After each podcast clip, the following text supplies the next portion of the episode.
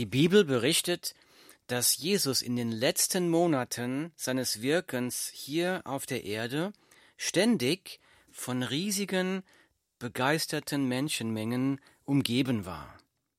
Die Menschen kamen zu Tausenden zu Jesus, um ihn predigen zu hören, um seine Wunder mit eigenen Augen zu sehen oder um sich von Jesus heilen zu lassen. Obwohl diese Menschen offensichtlich irgendwie an Jesus geglaubt haben, obwohl sie seine Nähe gesucht haben, waren viele dieser Menschen trotzdem immer noch auf dem Weg ins ewige Verderben. Warum? Es hat ihnen etwas Entscheidendes zur Rettung gefehlt. Vielleicht beschreibt das auch genau deine jetzige Lebenssituation. Vielleicht glaubst du ja schon, dass Jesus der Sohn Gottes ist. Vielleicht glaubst du ja schon, dass Jesus für die Sünden der Welt gestorben ist. Vielleicht glaubst du ja schon, dass Jesus auch heute noch Wunder wirken kann. Und das stimmt alles, das ist alles gut und richtig. Aber vielleicht bist du trotz alledem noch auf dem Weg ins ewige Verderben, weil dir noch etwas Entscheidendes zur Errettung von deinen Sünden fehlt. Deshalb flehe ich dich an. Bitte lass Gott jetzt zu dir sprechen durch sein lebendiges Wort. Es geht hier um Leben und Tod. Es geht hier darum, wo du die Ewigkeit verbringen wirst.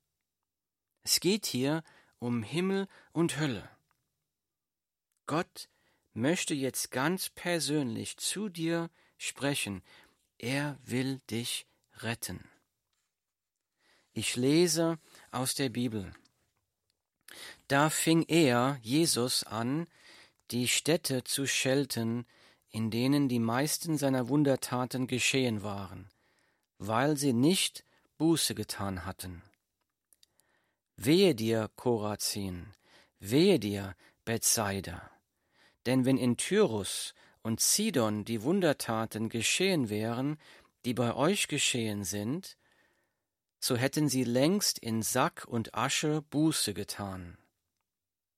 Doch ich sage euch, es wird Tyrus und Sidon erträglicher gehen am Tag des Gerichts als euch. Und du, Kapernaum, die du bis zum Himmel erhöht worden bist, du wirst bis zum Totenreich hinabgeworfen werden. Denn wenn in Sodom die Wundertaten geschehen wären, die bei dir geschehen sind, es würde noch heutzutage stehen. Doch ich sage euch, es wird dem Land Sodom erträglicher gehen am Tag des Gerichts als dir. Zitat Ende, die Bibel, Matthäus Kapitel 11, Verse 20 bis 24. Hier in Vers 20 berichtet die Bibel folgendes. Da steht, da fing er, Jesus, an, die Städte zu schelten, also zu beschimpfen, in denen die meisten seiner Wundertaten geschehen waren, weil sie nicht Buße getan hatten. Warum beschimpft Jesus die Städte, in denen er die meisten seiner Wundertaten gewirkt hatte? Die Leute haben doch da in irgendeiner Art und Weise an Jesus geglaubt. Die Leute sind doch massenhaft dort zu Jesus gekommen, um ihn predigen zu hören, um seine Wunder zu sehen, um sich von Jesus heilen zu lassen. Jesus hat zwar zu ihnen gepredigt, Jesus hat zwar vor ihren Augen Wunder getan, aber diesen Leuten hat etwas Entscheidendes gefehlt. Sie haben nicht Buße getan. Hier steht, denn da, da fing er an, die Städte zu schelten, in denen die meisten seiner Wundertaten geschehen waren, weil sie nicht Buße getan hatten.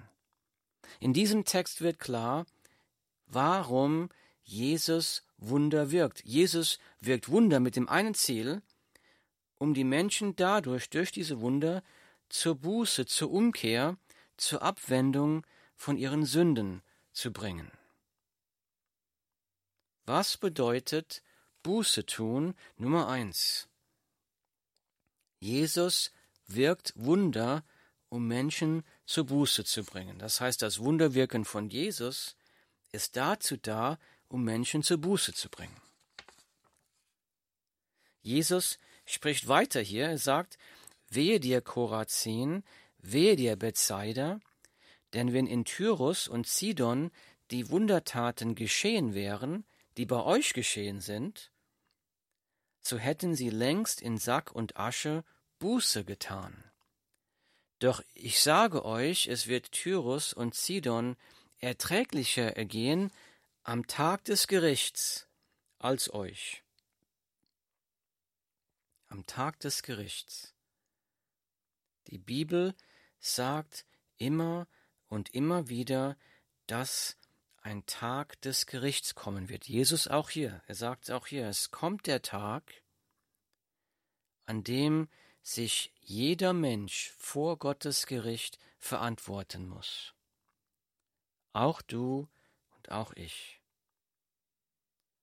Jesus sagte doch, ich sage euch, es wird Tyrus und Sidon erträglicher gehen am Tag des Gerichts als euch.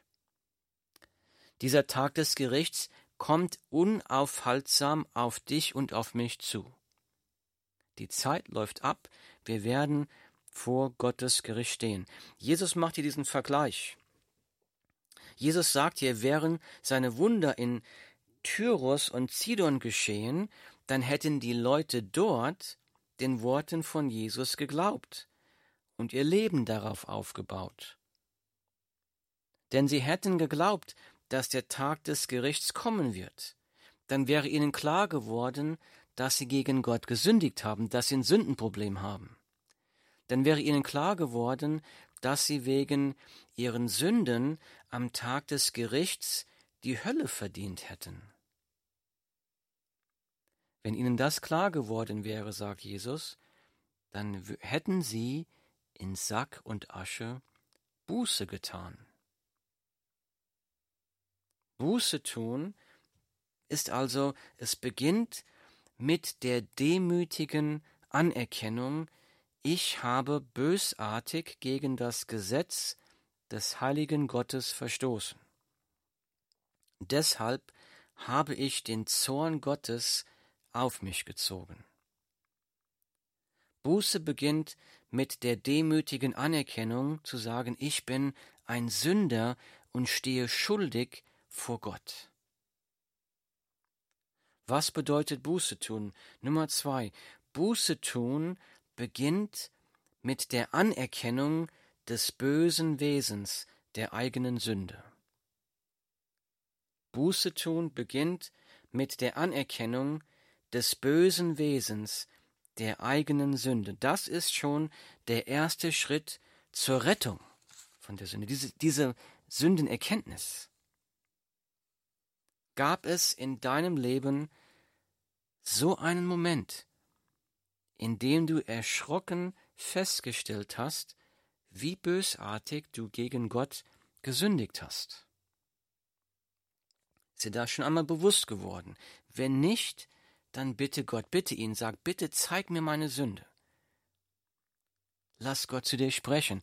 Lies sein Wort, die Bibel. Wenn du sein Wort liest, dann wirst du erkennen, welchen Lebensstandard Gott für dich hat. Beim Bibellesen wird jedem Menschen klar werden, dass du und ich gegen den heiligen Gott gesündigt haben, dass wir als Sünder vor Gott stehen. Jesus sagt hier, wehe dir Korazin, wehe dir Bethsaida, denn wenn in Tyrus und Sidon die Wundertaten geschehen wären, die bei euch geschehen sind, so hätten sie längst in Sack und Asche Buße getan. Sack und Asche, das Tragen von Kleidung aus Sacktuch, also das Material, mit dem Säcke gemacht sind, und das Sitzen in Asche, das waren damals die Zeichen von Trauer. Das drückt tiefe Trauer aus. Die Bibel sagt an anderer Stelle, ich lese, denn die gottgewollte Betrübnis bewirkt eine Buße zum Heil. Die Bibel 2. Korinther 7, Vers 10. Denn die gottgewollte Betrübnis bewirkt eine Buße zum Heil. Das heißt also, Gott bewirkt eine, eine Reue, eine Betrübnis in uns, die uns zur Buße bringt. Das heißt, Buße enthält eine Betrübnis, eine tiefe Reue, gegen Gott gesündigt zu haben. Was bedeutet Buße tun? Nummer drei. Buße tun beinhaltet Trauer und Reue über die eigene Sünde. Buße beinhaltet Trauer und Reue über die eigene Sünde. Gab es einen Moment in deinem Leben, in dem du eine solche tiefe Trauer und Reue über deine Sünde durchlebt hast. Nicht Reue darüber, dass du vielleicht irgendwie erwischt worden bist, sondern Reue, dass du gegen Gott gesündigt hast. Das griechische Wort im Urtext, das hier im Deutschen mit Buße tun übersetzt wird, ist das griechische Wort Metanoia. Metanoia. Metanoia bedeutet umdenken, seine Gesinnung ändern. Buße tun, Metanoia bedeutet sich ganz neu ausrichten, sich ganz neu orientieren. Buße enthält also nicht nur Trauer über die zerbrochene Beziehung zu Gott, Buße enthält auch eine tiefe Sehnsucht, diese zerbrochene Gemeinschaft mit Gott wiederherzustellen, wieder Gemeinschaft zu haben mit Gott.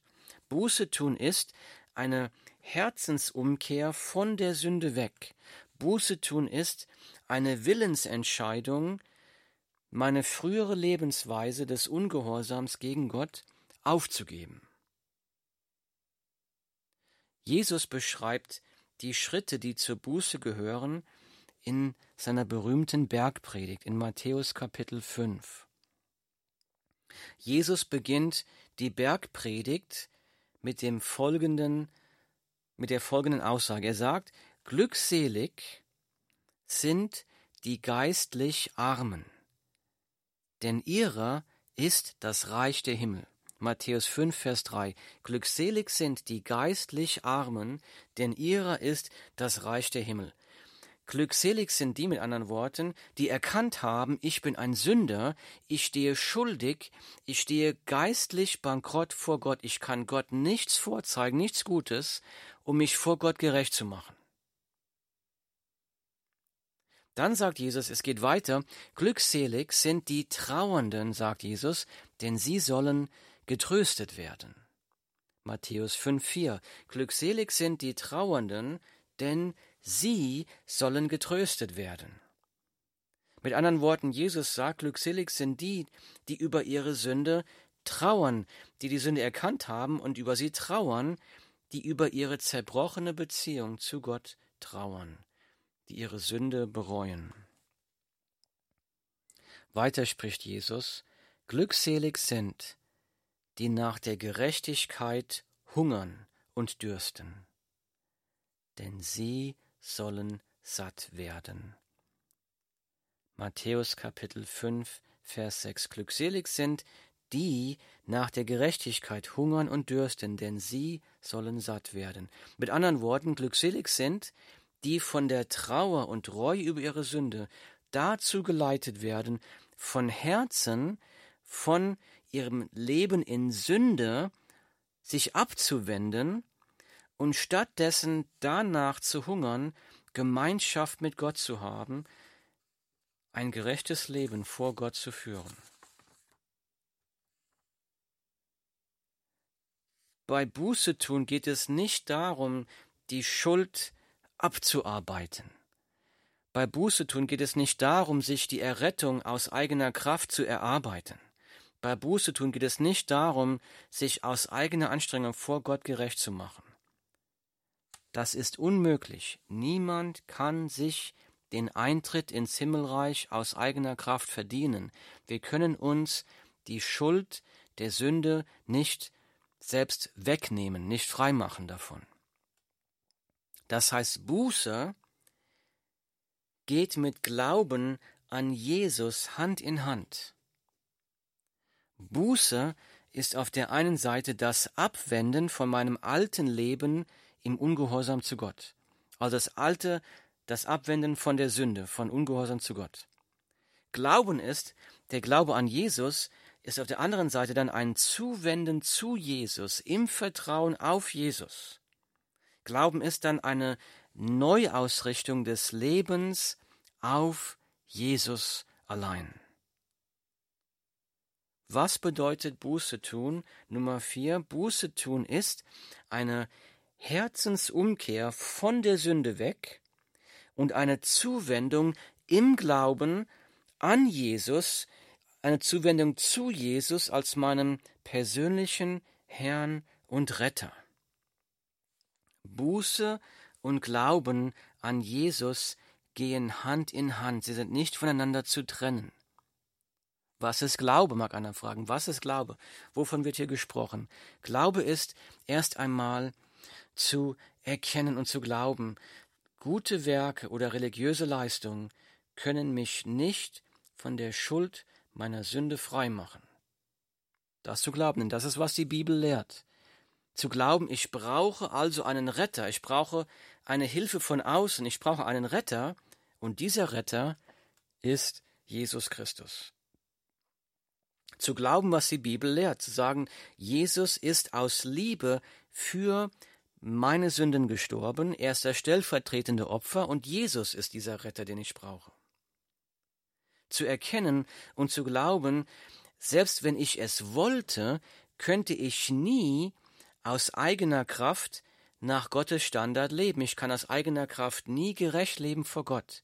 Ich brauche Gottes Hilfe dabei, zu glauben, deshalb ist Jesus von den Toten auferstanden. Jesus lebt, genau deshalb, um mir diese Hilfe zu geben. Jesus kann mein Leben mit seiner Kraft verändern. Das muss ein Mensch glauben. Zu glauben, Jesus will mich mit dem Heiligen Geist erfüllen. Jesus will mir hier und jetzt, will mich jetzt hier und jetzt zu einem neuen Menschen machen, damit ich in seiner Kraft leben kann. Das muss ein Mensch glauben. Das ist, was die Bibel lehrt. Und dann sagt die Bibel, dann beginnt ein neues Leben durch eine persönliche Beziehung zu Jesus. Was ist Glauben? Zu glauben, die Vergebung der Sünden, zu glauben, die Errettung, zu glauben, der Frieden mit Gott, zu glauben, das neue Leben, zu glauben, das ewige Leben, das sind alles unverdiente Gnadengeschenke Gottes. Das sind Gnadengeschenke Gottes, die wir uns nicht erarbeiten können oder müssen. Wir können das nicht erarbeiten durch Buße, nicht erarbeiten durch gute Werke, nicht erarbeiten durch religiöse Leistung. Das sind unverdiente Gnadengeschenke, die uns Jesus am Kreuz mit seinem kostbaren Blut erkauft hat und die er frei schenkt zu allen, die zu ihm im Glauben kommen die Buße tun. Die Bibel sagt, denn aus Gnade seid ihr errettet durch den Glauben. Epheser 2,8. Denn aus Gnade seid ihr errettet durch den Glauben. Durch Glauben allein, nicht durch Werke. Was ist aber jetzt mit Glauben gemeint? Woher weiß ich, ob ich jetzt einen rettenden Glauben habe? Was ist rettender Glaube? Erstens.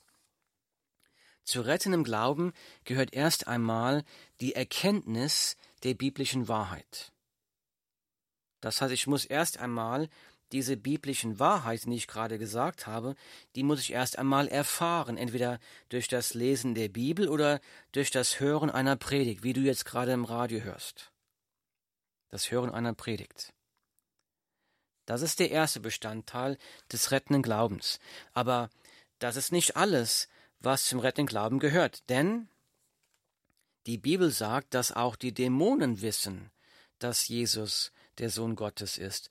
Auch die Dämonen wissen, dass Jesus für die Sünden der Welt gestorben ist. Aber es hilft ihnen nicht. Sie sind trotzdem immer noch auf dem Weg ins ewige Verderben.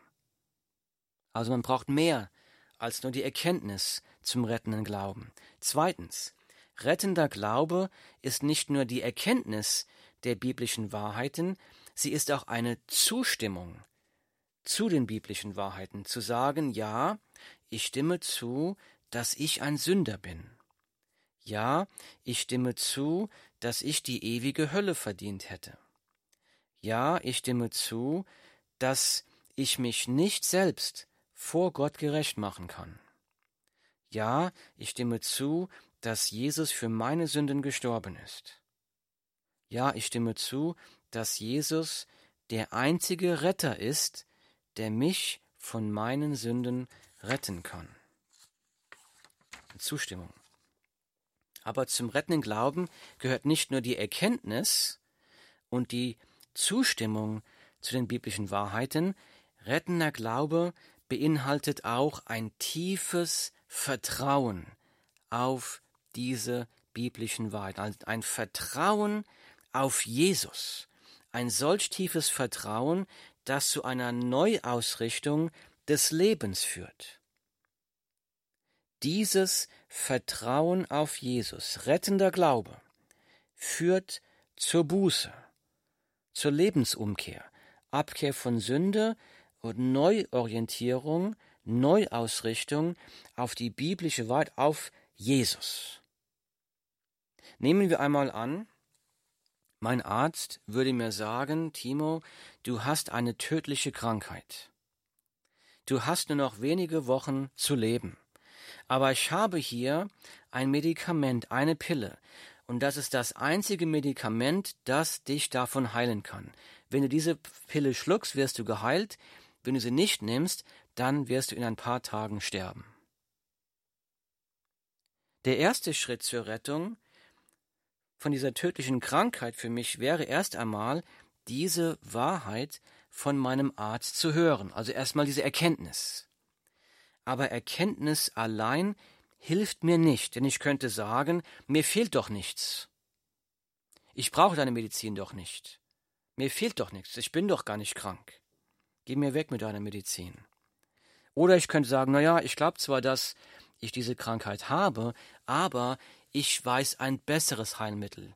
Ich versuch's mal mit Tee. Auch das würde mir nicht viel helfen. Also wir sehen, dass Erkenntnis allein nicht zur Rettung reicht. Das heißt, wir brauchen erst einmal eine Zustimmung zu dieser Wahrheit. Der zweite Schritt zur Rettung von dieser tödlichen Krankheit ist, dieser Wahrheit zu glauben, zuzustimmen, zu sagen, ja, ich glaube, dass ich diese tödliche Krankheit habe. Ja, ich glaube, diese Pille kann mich heilen. Ich glaube, es gibt kein anderes Heilmittel. Ich glaube, wenn ich diese Pille nicht einnehme, dann werde ich sterben, das glaube ich. Aber nur ein Zustimmen, eine, ein Zunicken, eine intellektuelle Zustimmung alleine kann mich nicht von der tödlichen Krankheit retten. Es fehlt noch was. Es fehlt noch was. Es fehlt der dritte Schritt. Der dritte Schritt, ich muss jetzt im Vertrauen auf diese Wahrheit handeln. Denn wenn ich jetzt vor der Pille sitze, die Pille nicht einnehme, dann werde ich trotzdem sterben, obwohl ich genau weiß, dass mich diese Pille retten kann. Ich muss jetzt im Vertrauen handeln und ich muss diese Pille herunterschlucken. Nur dann kann ich die Errettung von dieser tödlichen Krankheit wirklich empfangen. Ich muss also die Entscheidung treffen, der Medizin zu vertrauen, und die Pille herunterzuschlucken. Genauso ist es mit der Errettung von den Sünden. Jesus ist für jeden Menschen gestorben am Kreuz. Jeder und Jesus bietet aus Liebe zu dir, jedem Menschen, auch dir, hier und heute die Vergebung der Sünden an. Du musst also erst einmal diese Wahrheit erkennen, du musst ihr zustimmen und dann musst du im Vertrauen handeln. Du musst eine Willensentscheidung treffen, diese Wahrheit an Jesus zu empfangen. Eine Willensentscheidung, die frühere Lebensweise des Ungehorsams aufzugeben, Buße tun und dein Leben in vollem Vertrauen auf Jesus, dem Willen von Jesus unterwerfen. Glauben an Jesus. Buße tun ist ein entscheidender Bestandteil des rettenden Glaubens. Du wirst erstaunt sein, wenn du mal in der Bibel nachschaust, wie oft im Neuen Testament das, der Aufruf zum Buße tun erklingt. Sehr, sehr oft. Ich habe jetzt nur hier ein paar Beispiele aufgezählt. Pass auf. Wozu hat Jesus die Menschen aufgerufen? Ich lese seine Worte. Jesus sagt, tut Buße und glaubt an das Evangelium. Markus 1, Vers 15. Tut Buße und glaubt an das Evangelium. Buße tun, glauben, untrennbar voneinander. Wovor hat Jesus gewarnt? Jesus sagt, wenn ihr nicht Buße tut, werdet ihr alle auch so umkommen. Lukas Kapitel 13, Vers 3, und ihr sagt das gleiche mal im Vers 5. Wenn ihr nicht Buße tut, sagt Jesus, werdet ihr auch alle so umkommen. Welchen Auftrag hat Jesus seinen Nachfolgern gegeben? Jesus spricht, in meinem Namen soll Buße und Vergebung der Sünden verkündigt werden unter allen Völkern. Lukas 24, Vers 47. Lukas 24, 47. In meinem Namen, sagt Jesus, soll Buße und Vergebung der Sünden verkündigt werden unter allen Völkern. Was hat der Apostel pa äh, Petrus gepredigt? Petrus spricht folgendes, ich lese aus der Bibel, tut Buße und jeder von euch lasse sich taufen auf den Namen Jesu Christi zur Vergebung der Sünden.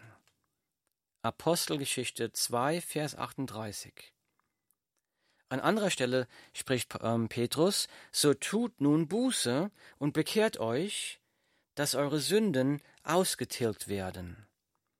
Apostelgeschichte 3, Vers 19. Was hat der Apostel Paulus gepredigt?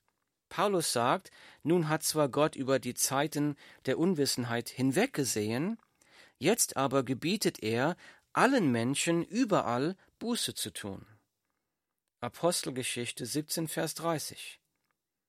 Hier sagt Paulus, jetzt aber gebietet Gott allen Menschen überall Buße zu tun, jeder. Jetzt aber gebietet er allen Menschen überall Buße zu tun. An anderer Stelle schreibt der Apostel Paulus in der Bibel, ich lese, oder verachtest du den Reichtum seiner Güte, Geduld und Langmut und erkennst nicht, dass dich Gottes Güte zur Buße leitet. Hier sagt das Wort Gottes, vielleicht hast du schon so viel Gnade und Güte und Geduld von Gott empfangen, so viele Segen von ihm empfangen. Und vielleicht hat Gott dir diese Segen nur gegeben, um dich zur Buße zu ziehen. Hier steht's ja. Oder verachtest du den Reichtum seiner Güte, Geduld und Langmut und erkennst nicht, dass dich Gottes Güte zur Buße leitet. Und dann geht's weiter. Aber aufgrund deiner Verstocktheit und deines unbußfertigen, unbußfertigen Herzens, das heißt also deines Herzens, das unwillig ist, Buße zu tun.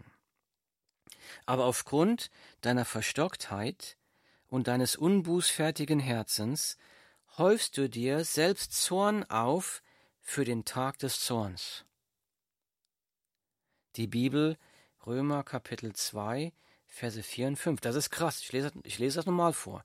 Oder verachtest du den Reichtum seiner Güte, Geduld und Langmut und erkennst nicht, dass dich Gottes Güte zur Buße leitet. Aber aufgrund deiner Verstocktheit und deines unbußfertigen Herzens häufst du dir selbst Zorn auf für den Tag des Zorns. Nummer 5. Und das sehr, sehr ernst. Sag das mit schwerem Herzen, nicht um dich zu verklagen. Aber das Wort Gottes sagt ganz klar, wenn du dich weigerst, Buße zu tun, zu Jesus zu kommen, dann bist du immer noch auf dem Weg ins ewige Verderben. Und nicht nur das, wenn du dich weigerst, Buße zu tun und zu Jesus zu kommen, dann bist du auf dem Weg ins ewige Verderben und du häufst dir obendrauf noch immer mehr Zorn auf für den Tag des Gerichts. Zurück zu unserem Text. Da fing er an, Jesus, die Städte zu schelten, in denen die meisten seiner Wundertaten geschehen waren, weil sie nicht Buße getan hatten.